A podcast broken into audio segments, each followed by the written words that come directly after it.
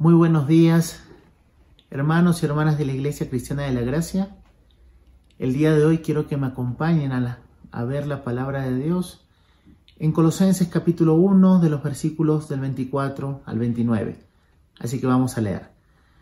Ahora me alegro de mis sufrimientos por vosotros y en mi carne, completando lo que falta de las aflicciones de Cristo, hago mi parte por su cuerpo que es la Iglesia, de la cual fui hecho ministro conforme a la administración de Dios que me fue dada para beneficio vuestro, a fin de llevar a cabo la predicación de la palabra de Dios. Es decir, el misterio que ha estado oculto desde los siglos y generaciones pasadas, pero que ahora ha sido manifestado a sus santos, a quienes Dios quiso dar a conocer cuáles son las riquezas de la gloria de este misterio entre los gentiles, que es Cristo en vosotros, la esperanza de la gloria. A Él nosotros proclamamos, amonestando a todos los hombres y enseñando a todos los hombres con toda sabiduría, a fin de poder presentar a todo hombre perfecto en Cristo. Y con este fin también trabajo, esforzándome según su poder, que obra poderosamente en mí. Vamos a orar.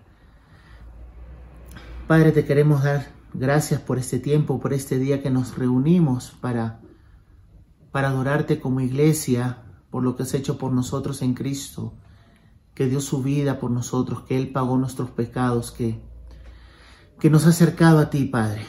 Te pedimos en este día que, que prepares nuestros corazones, que prepares nuestros oídos para escuchar con humildad tu palabra, para animarnos, para corregirnos, Señor, para saber qué es lo que quieres de nosotros para tu gloria, por esta nueva identidad, por esta nueva naturaleza que ahora nos has dado en Cristo, porque ahora somos tus hijos. Ayúdanos, Padre, a entender tu palabra y rompe con toda dureza de nuestro corazón, Señor, para que vivamos para alabanza y gloria de tu nombre. En Cristo Jesús. Amén. Entonces, hermanos, creo que cada uno de nosotros, eh, la mayoría o todos nosotros, hemos escuchado en algún momento acerca del ministerio cristiano o seguramente hemos escuchado la palabra ministerio dentro de la iglesia. También hemos, hemos visto seguramente muchos buenos y malos ejemplos. Hemos visto tal vez excesos con respecto al ministerio, algunas representaciones que realmente no son fieles a la realidad pero en realidad, ¿qué cosa es el ministerio? Hermanos, ministerio significa el solo hecho de servir. Eso significa un llamado a servir. ¿Y qué cosa no es el ministerio? El ministerio no es una posición de élite, como se nos ha podido hacer creer, o algunas personas nos han querido hacer creer.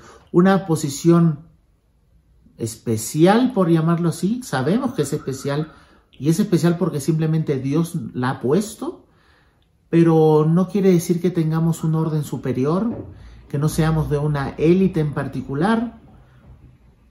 Eh, penosamente muchas congregaciones han distorsionado el hecho del ministerio cristiano. La pregunta que el ministerio es para todos, es para algunos. Digamos que si ministerio significa servir y ministro un servidor, ¿acaso no todos los cristianos estamos llamados a servir? Claro que sí, todos somos ministros de Dios, para la gloria de Dios, para sus propios propósitos. Todos estamos llamados a servir, porque ejemplo tenemos en Jesucristo de cómo Él nos ha servido a nosotros, cómo se hizo siervo hasta morir en una cruz. Pero cuáles son las características del ministerio. Y yo creo que no hay mejor ejemplo, o uno de los mejores ejemplos es el apóstol Pablo, para que nos diga, inspirado por el Espíritu Santo, realmente de qué se trata el ministerio cristiano. Y el día de hoy vamos a ver cuatro características sobre el ministerio que podemos observar en los versículos del 24 al 29 del capítulo 1 de la carta que Pablo escribió a los colosenses, quiere decir a la iglesia que estaba en Colosas. Y la primera característica que quiero que veamos sobre el ministerio es la siguiente, que el ministerio es dado por Dios. Repito, la primera característica es que el ministerio es dado por Dios. Y dice la palabra de Dios en el versículo 25, de la cual, refiriéndose a la iglesia, fui hecho ministro conforme a la administración de Dios que me fue dada, para beneficio vuestro, a fin de llevar a cabo la predicación de la palabra de Dios. Hermanos, el ministerio es algo que Dios da. Y lo acabo de decir hace un momento, lo da a cada uno de sus hijos.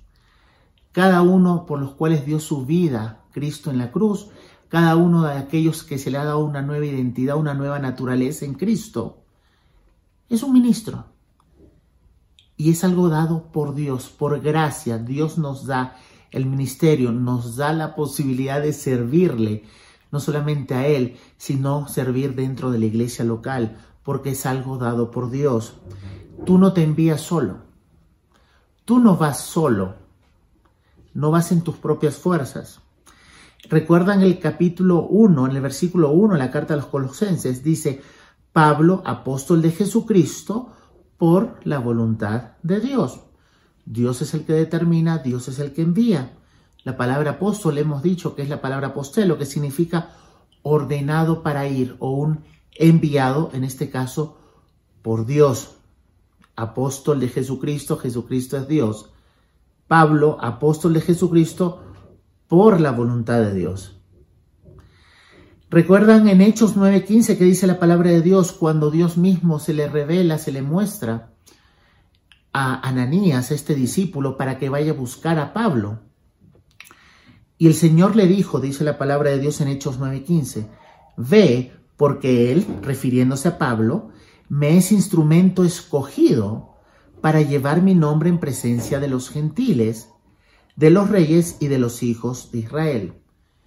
Pablo fue escogido por Dios mismo, por Cristo, para esta labor.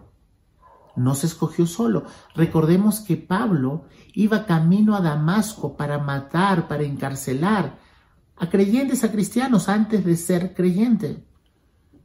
Él no estaba buscando servir a Dios, o al menos servía a Dios, o a un concepto distinto que tenía de Dios, una idea que tenía de Dios. Y es cuando Cristo se le presentó en medio del camino a Damasco y le dijo, ¿por qué me persigues?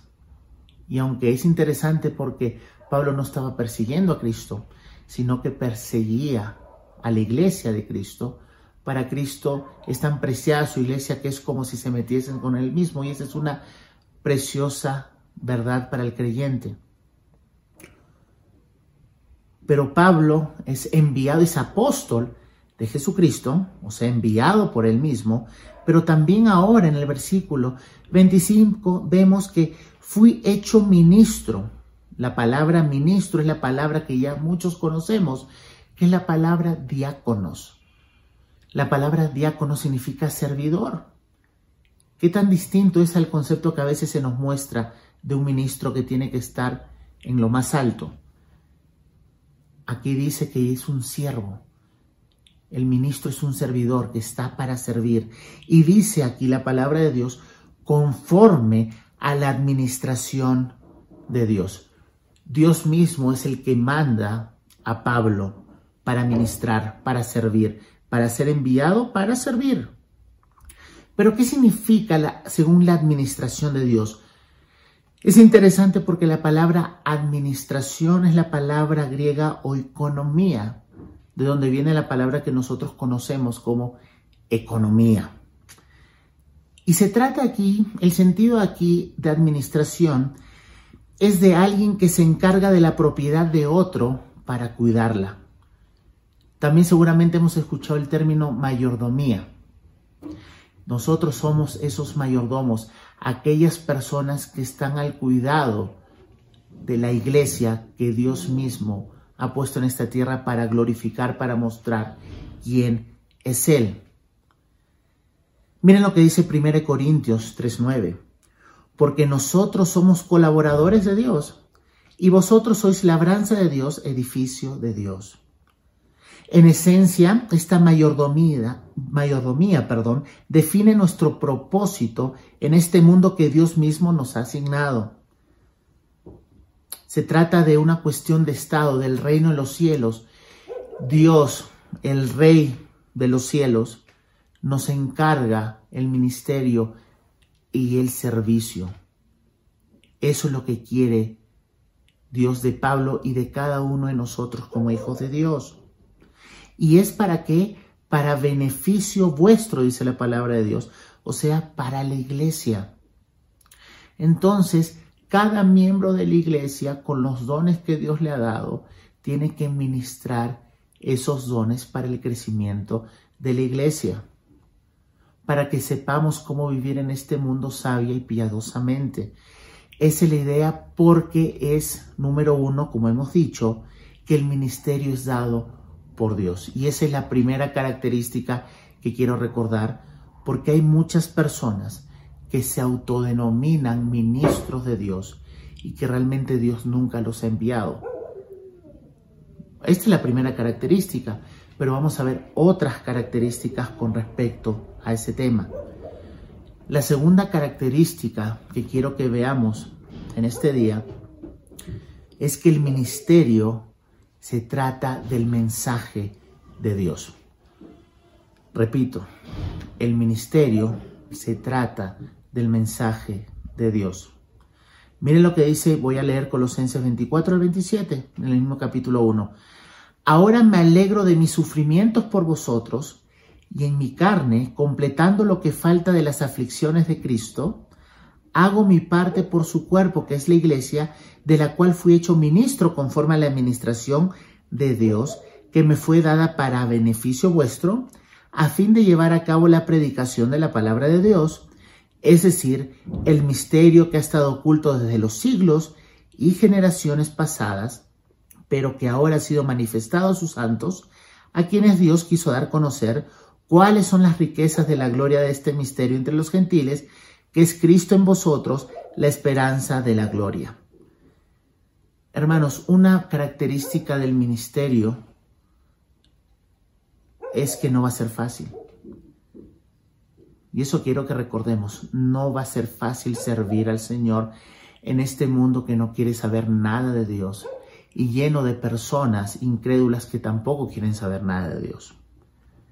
Y aún va a ser difícil porque aún dentro de la iglesia podemos tener algunos conflictos incluso entre hermanos, personas que se pueden desviar de las doctrinas que Dios mismo ha enseñado y eso puede producir muchos sufrimientos, como lo vamos a ver. Quiero que leamos 2 Corintios 11, 23 a 28, muestra aquellos sufrimientos que tuvo Pablo. Pablo es un ejemplo de sufrimiento como siervo. Miren lo que dice el versículo 23 al 28 de 2 Corintios capítulo 11. ¿Son servidores de Cristo? Hablo como si hubiera perdido el juicio. Yo más.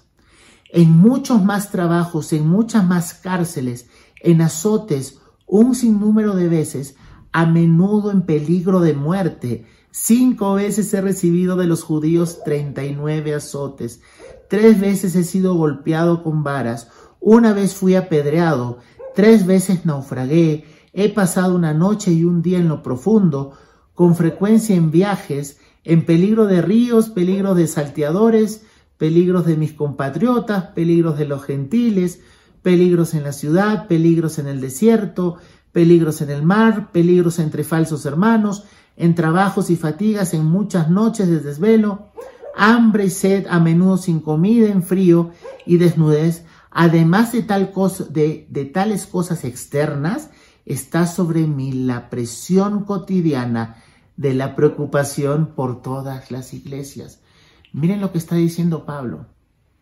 Pablo está diciendo que todas las cosas que pasó, Todas las cosas que pasó, pasó naufragios, lo azotaron, tuvo problemas con los gentiles, tuvo problemas con los judíos y todas esas cosas externas le producían sufrimiento, sufrimiento físico, pero también tenía un sufrimiento interno y era la preocupación por todas las iglesias. Hermanos, ¿Quién de nosotros no se da cuenta que hay muchas cosas en las iglesias locales? Hay algunos hermanos que están bien, otros que están desanimados, hay algunos hermanos que pueden estar un poco en rebeldía y todas esas cosas son parte del ministerio, del servicio que vamos a pasar como hijos de Dios. Pero tenemos que entender que no es fácil, pero va a haber gozo en medio de esos sufrimientos. Y algo que también vimos, si bien es cierto aquí dice que aquí dice, ahora me alegro en mis sufrimientos por vosotros. Ya hemos visto lo que dice Pablo acerca del sufrimiento en algunos versículos de esta carta de segundo a los Corintios, en el capítulo 11. Pero si algo caracterizaba al ministerio del apóstol Pablo era el gozo en medio de los sufrimientos. Pablo escribe estas cartas, muchas de estas cartas, estando preso. Pero él no se sentía preso por el mundo, él decía, yo soy prisionero de Cristo. Y tenemos que recordar eso el gozo era algo que caracterizaba al ministerio de Pablo. Pero ¿de dónde viene este gozo? De todo lo que implica realmente Dios mismo, hermanos, y su reino manifestado en tu vida, la gran salvación en Cristo que tenemos como hijos de Dios ahora. Vamos a ver algunos motivos de gozo que tenía Pablo y que debemos también tener en nosotros en medio de las circunstancias difíciles. Número uno, Jesús enseñó, bienaventurados seréis cuando los hombres os aborrezcan. Gozaos en aquel día y alegraos porque aquí vuestro galardón es grande entre los cielos, dice Lucas 6, 22, 23. Los problemas que tenemos por causa de Jesús acrecientan, aumentan nuestras recompensas en el cielo, que dura mucho más que el tiempo en la tierra. Otra causa de gozo viene del mismo Espíritu Santo no de nuestros propios esfuerzos. El fruto del Espíritu es el gozo, dice Gálatas 5:22. Ustedes recibieron la palabra con gozo del Espíritu Santo, aún en medio de muchos sufrimientos, dice 1 Tesalonicenses 1:6. Otra causa de gozo viene por, por el simple hecho de pertenecer al reino de Dios. El reino de Dios dice en Romanos 14, 17, no es comida ni bebida, sino justicia, paz y gozo en el Espíritu Santo. El solo hecho de saber, hermano, que tú perteneces al reino de los cielos, por pura gracia, por lo que Cristo hizo por ti en la cruz, eso debe ser motivo de gozo en tu vida diaria.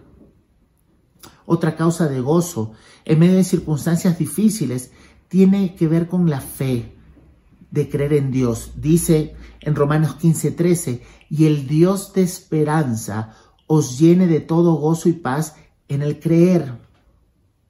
Sé que permaneceré y continuaré con todos vosotros para vuestro progreso y gozo en la fe.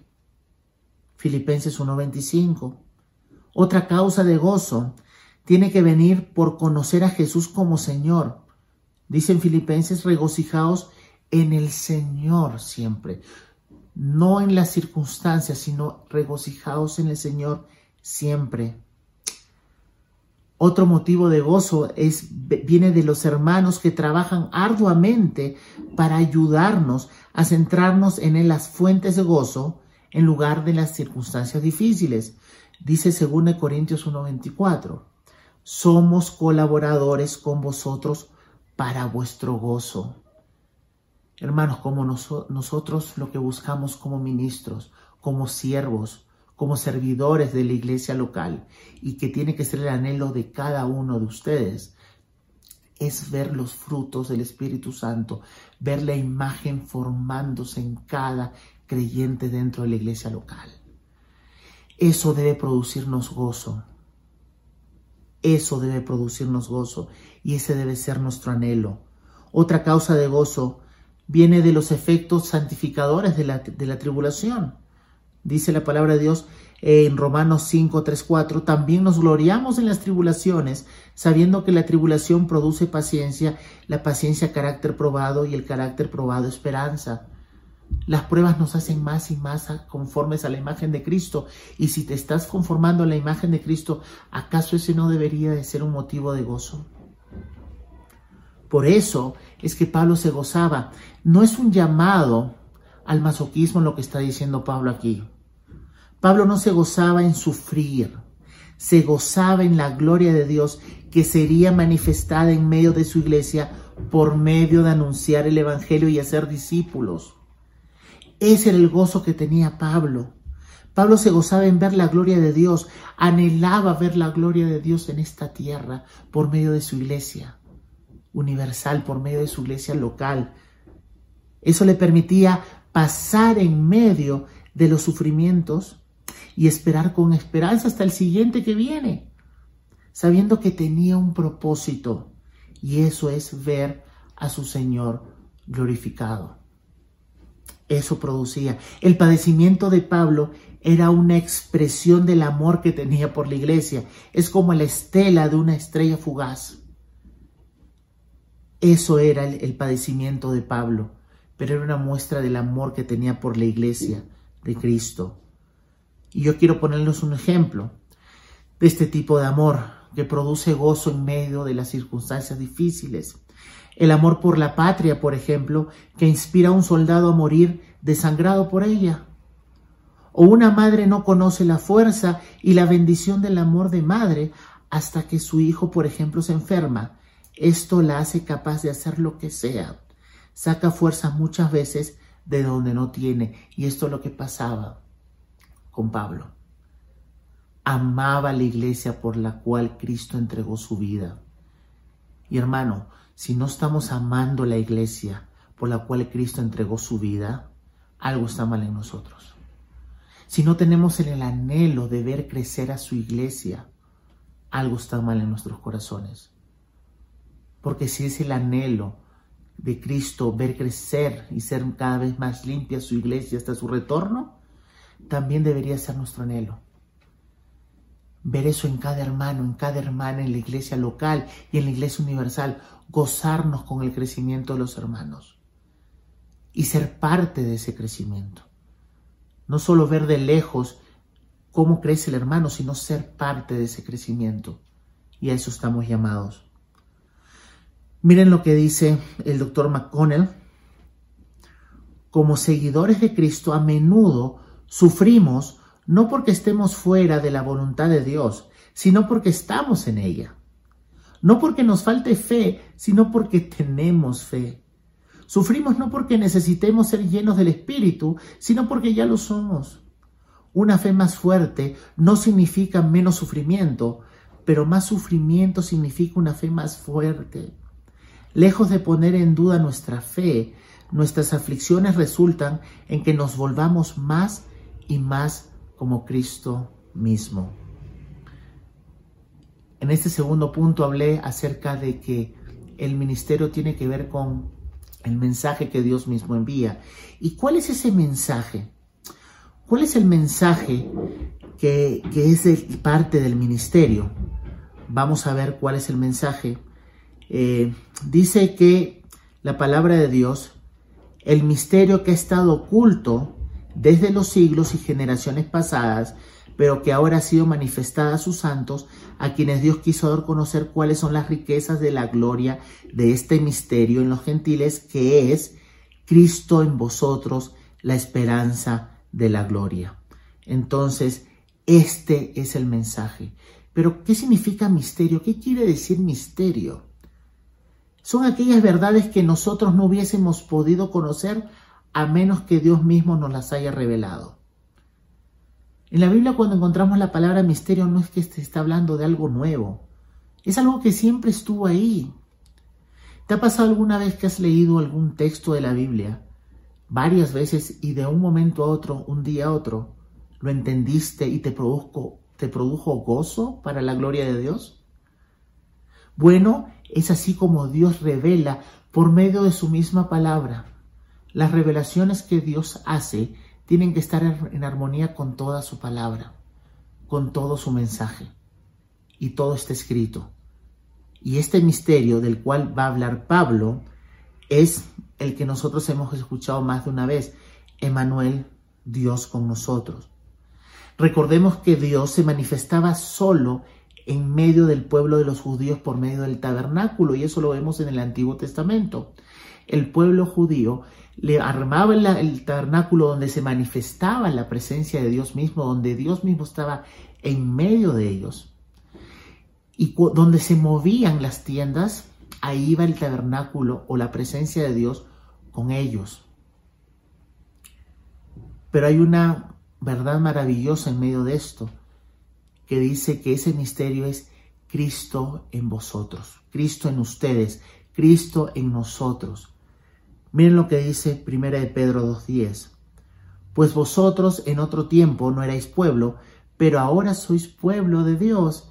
No habíais recibido misericordia, pero ahora habéis recibido misericordia. No éramos pueblo. Ahora ese misterio, que es una verdad que siempre estuvo en la palabra de Dios, pero que fue revelada de una forma extraordinaria, por llamarlo así, es que, que Dios no solamente vio a los judíos, para salvación. Recordamos en Romanos que el Evangelio es poder de salvación para todo aquel que cree, primero los judíos y después los griegos, refiriéndose a todos los demás que no eran el pueblo judío, a todas ellas naciones que no eran judías, quiere decir a los gentiles. ¿Quiénes son los gentiles? Nosotros, hermano. Todos los que no son ese pueblo judío, por llamar así, somos salvados en Cristo Jesús solamente por poner nuestra fe en Él, por arrepentirnos y poner nuestra fe en Él. Recordemos que los gentiles, nosotros hermanos, no éramos el plan B de Dios. No es que Dios vio que Israel lo rechazó y dijo, voy a buscar un plan B, otro pueblo que quiera adorarme. No, Dios decidió desde antes de la fundación del mundo salvarnos también a nosotros los gentiles. Tu salvación para su gloria estaba desde la eternidad en el corazón de Dios. Cristo mismo morando en el corazón de cada creyente, hermanos. Y esta es una verdad, un misterio que ha sido revelado para la alabanza y gloria de su nombre. Y de esto predicaba el apóstol Pablo. Esta es la palabra de Dios que aquí dice que era ese misterio que es Cristo en vosotros. Entonces, para recapitular, Número uno, el ministerio es dado por Dios. Número dos, tiene que tener el mensaje de Dios. No puede tener un mensaje propio, no puede, no podemos nosotros decir lo que nosotros mejor nos parezca acerca de Dios, sino lo que está revelado en su palabra. Y en este caso específico es ver cómo es que Dios nos ha determinado salvar desde antes de la fundación del mundo a nosotros los gentiles y que Cristo mismo more en cada creyente gentil. El tercer punto que vamos a ver ahora es acerca del ministerio que tiene un propósito. Número uno, Dios mismo lo hace. Número dos, hay un mensaje de Dios y un mensaje que tiene propósito. Dice la palabra de Dios en el versículo 28. A Él a Cristo, nosotros proclamamos amonestando a todos los hombres y enseñando a todos los hombres con toda sabiduría, a fin de poder presentar a todo hombre perfecto en Cristo. Dice aquí la palabra de Dios advirtiendo, animando, enseñando. Tenemos que entender algo, la, la idea griega de perfección como algo sin deficiencias o como una virtud moral autoadquirida ha influenciado mucho nuestra comprensión de este término. Cada vez que nosotros escuchamos la palabra perfección, perfecto, creemos esto, es algo que no tiene defectos, que no, no se equivoca nunca, que no tiene deficiencias. Pero la palabra perfecto, que dice aquí el texto, que tenemos que animarnos, enseñarnos, eh, animarnos realmente y enseñarnos para presentar a cada hombre o a todo hombre perfecto en Cristo, eh, no se entiende tal y como nosotros lo entendemos o tal y como el concepto griego nos lo ha enseñado, sino que tiene una profundidad que es bueno que entendamos. Y es que la palabra perfecto para los hebreos significaba eh, alguien que vive realmente conforme al propósito por el cual fue creado. Y eso creo que debería cambiar la perspectiva que nosotros tenemos de la palabra perfecto cada vez que la leemos en las escrituras. Porque si no vamos a entrar en un conflicto cada vez que veamos nuestra vida, cada vez que pequemos, vamos a comenzar a dudar, ¿y por qué si soy creyente, por qué sigo pecando? Porque tienes el pecado que mora, ya no eres esclavo al pecado, ¿sí? Pero hay pecado que mora en ti. Y no estoy diciendo esto como para dar una licencia para pecar. Simplemente tenemos que entender que la palabra perfecto no se trata aquí de no, de, de no tener deficiencias, sino de vivir conforme al propósito por el cual fuiste creado. Y la única forma de vivir conforme al propósito por el cual fuiste creado es tener la nueva naturaleza, haber nacido de nuevo. Que se te haya dado ese nuevo corazón del cual habla Ezequiel 36. Que se te haya dado del Espíritu Santo que ahora mora en ti, para que ahora puedes obedecer con gozo al Señor. Vivir conforme al propósito para el cual fuiste creado. ¿Y cuál es? glorificarte, glorificar a Dios, perdón, que puedas glorificar a Dios y que te goces en Él. Para eso fuiste salvado. Y la única forma es estando en Cristo. No puede hacerse si no estamos en Cristo. Es imposible. Recuerden en Efesios dice las obras que Dios preparó de antemano para que anduviésemos o viviéramos en medio de ellas, no por ellas, en medio de ellas. Entonces, ¿Cuál es el propósito que vivamos conforme a nuestra nueva naturaleza? Que vivamos cada creyente conforme a la nueva identidad que ahora tenemos en Cristo. Que vivamos como hijos de Dios. Que vivamos como ciudadanos del reino de los cielos. Pero para eso tenemos que advertirnos unos a otros. Tenemos que animarnos unos a otros. Tenemos que enseñarnos unos a otros. Y esa es una parte del ministerio del servicio. Por eso dije antes que cada uno de nosotros debe anhelar el crecimiento espiritual de otro hermano. No solamente vivas para ti. El cristianismo no, se, no, no fue dado, Cristo no nos salvó para que vivamos aparte de los otros sino para que vivamos como un cuerpo, como una familia que muestra la gloria de Dios en esta tierra. Ese es el propósito de Dios para con su iglesia. Y nosotros todos que somos ministros, que somos servidores de Dios para beneficio de la iglesia, anhelamos que cada hermano se siga conformando a la imagen de Cristo. Ese es el propósito del ministerio, que veamos crecer a su iglesia. Ese es el propósito y debe ser el anhelo de nuestros corazones. Entonces hemos visto, número uno, que el ministerio viene de Dios, que es el mensaje de Dios, que tiene el propósito de Dios. Y finalmente, la cuarta característica que el ministerio tiene el poder de Dios. Porque quien te envió te va a sustentar. Y dice el versículo 29, y con este fin, el fin de hacer a todo hombre perfecto en Cristo, o sea, que vivan conforme al propósito por el cual fueron creados, y no solamente creados, sino salvados, trabajo esforzándome según su poder, o sea, el poder de Dios, que obra poderosamente en mí.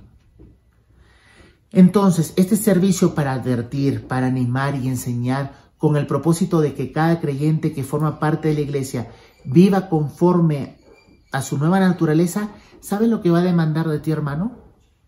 Hermano y hermana, trabajo y esfuerzo. Con este fin también trabajo, esforzándome, dice aquí el apóstol Pablo. Entonces, va a demandar trabajo y esfuerzo. Pero ¿cuáles son las palabras que utiliza Pablo para trabajo y esfuerzo. En el griego, la palabra trabajo es la palabra copiao. ¿Saben lo que significa? Sentir fatiga por trabajar. O sea, trabajar de tal forma que estás extenuado, que estás fatigado, que ya no tienes fuerzas para más. Así es la forma que Pablo trabajó por amor a su iglesia. El amor que tenía Pablo por la iglesia de Cristo produjo este tipo de trabajo, que era algo cansino realmente. Y la otra palabra, esfuerzo, es una palabra un poquito más fuerte, que es la palabra agonizomai, que seguramente ya sabemos de dónde viene, la palabra agonizar.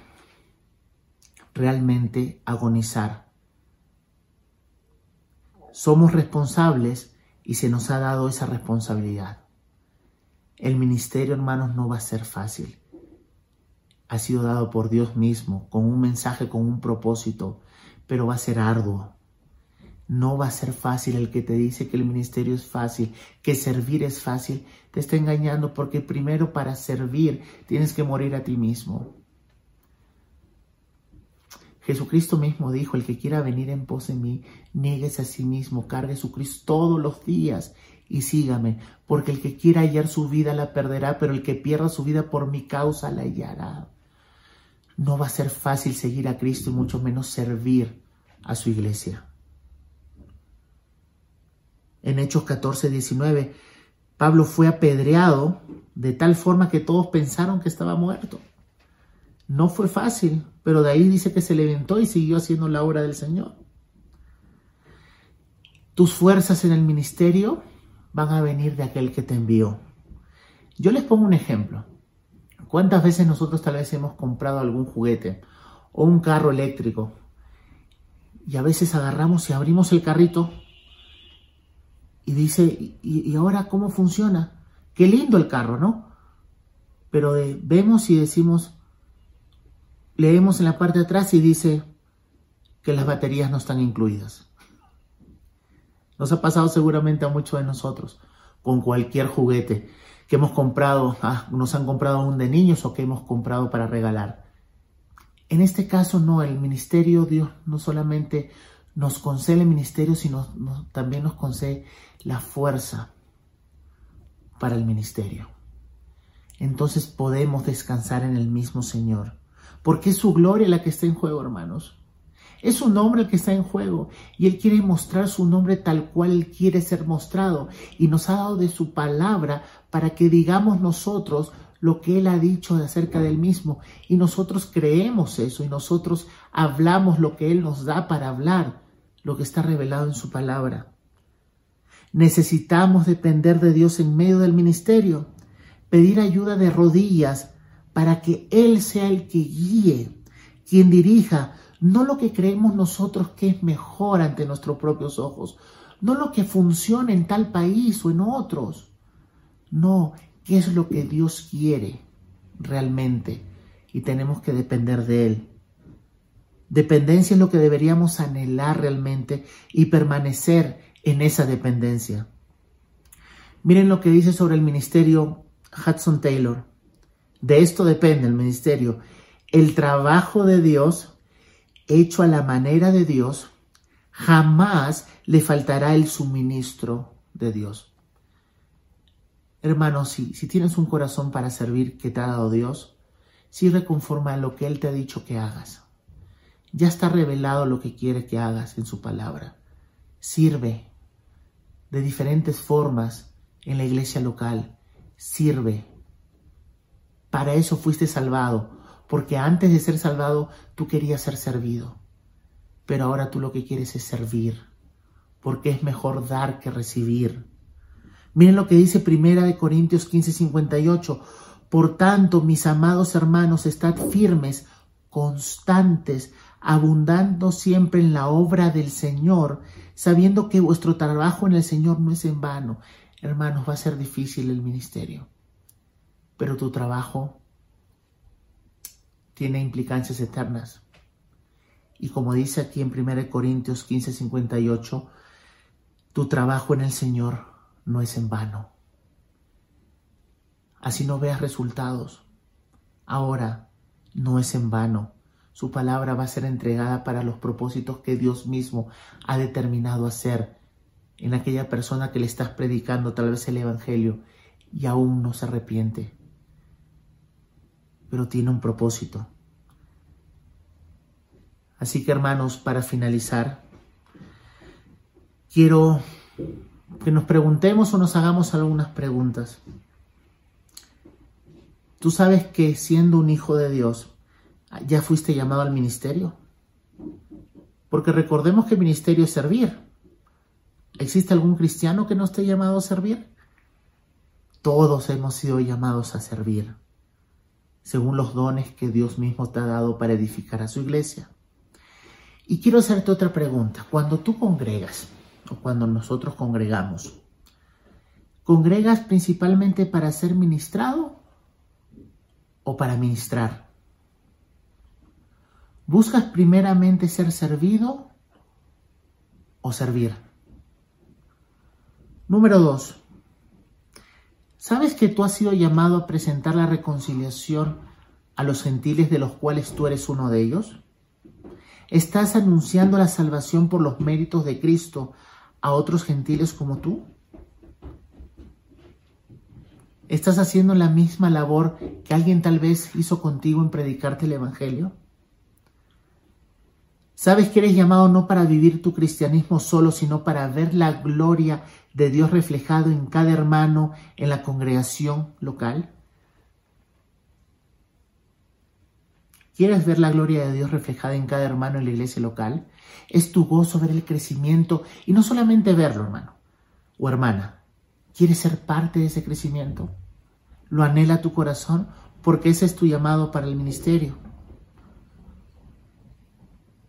Y sabes que aquel que te, te llamó para ser su hijo, para que le sirvas y sirvas a la iglesia, te viene capacitando no para tu gloria, sino para la suya, y estás dependiendo y descansando en el Señor para hacerlo, cada cosa que haces, ¿estás dependiendo de Dios?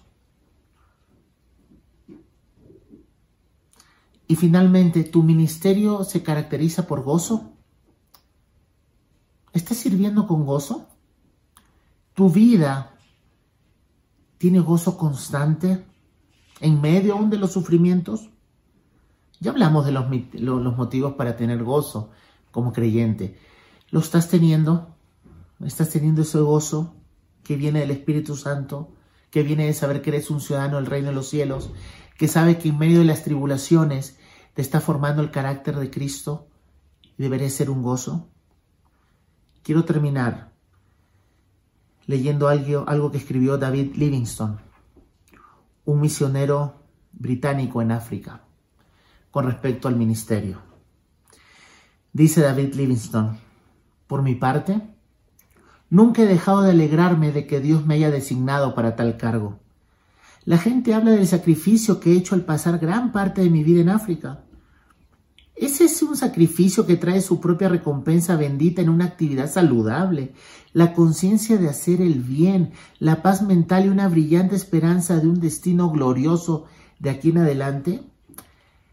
lejos con la palabra sacrificio. Digamos que es un privilegio la ansiedad, la enfermedad, el sufrimiento o el peligro, de vez en cuando, dejando de lado las conveniencias comunes y las organizaciones benéficas en esta vida, puede hacernos detener y hacer que el espíritu vacile y que el alma se hunda, pero que éste sea solo por un momento. Todo esto no es nada en comparación con la gloria que se revelará en y para nosotros. Nunca hice un sacrificio. Hermanos, que esta palabra de Dios que hemos leído en esta mañana y que hemos expuesto en esta mañana, nos ayude número uno a identificar realmente lo que significa el ministerio y a qué estamos llamados. También nos va a ayudar realmente a identificar a aquellos que se dicen ministros de Dios y que realmente no están ministrando para el Señor, sino para sus propios vientres. Y que finalmente nos anime a nosotros a anhelar este ministerio en nuestras vidas, que va a ser difícil, pero que vamos a encontrar el gozo de Dios en medio de él y que nunca es en vano. Vamos a orar. Padre, gracias te quiero dar por este día, por, por congregarnos como iglesia local. Ayúdanos realmente a entender que todos hemos llamado, somos llamados a servir dentro de la iglesia local, que todos deberemos anhelar el crecimiento de los hermanos dentro de la iglesia, que cada uno se conforme a la imagen de Cristo, que cada uno conforme, que viva conforme a, su salvación, por el motivo y propósito por el cual fue salvado y que es gloriar, eh, glorificar a Dios. Ayúdanos, Padre, a ser ministros fieles, perseverantes, sabiendo que el ministerio no depende de nosotros. Somos responsables, pero descansamos en, en el poder que tú tienes para terminar todas las cosas. Porque tú empezaste la buena obra y la vas a perfeccionar. Gracias, Padre, te queremos dar por este tiempo. En Cristo Jesús. Amén. Que tengan un buen día en el Señor. Dios los guarde.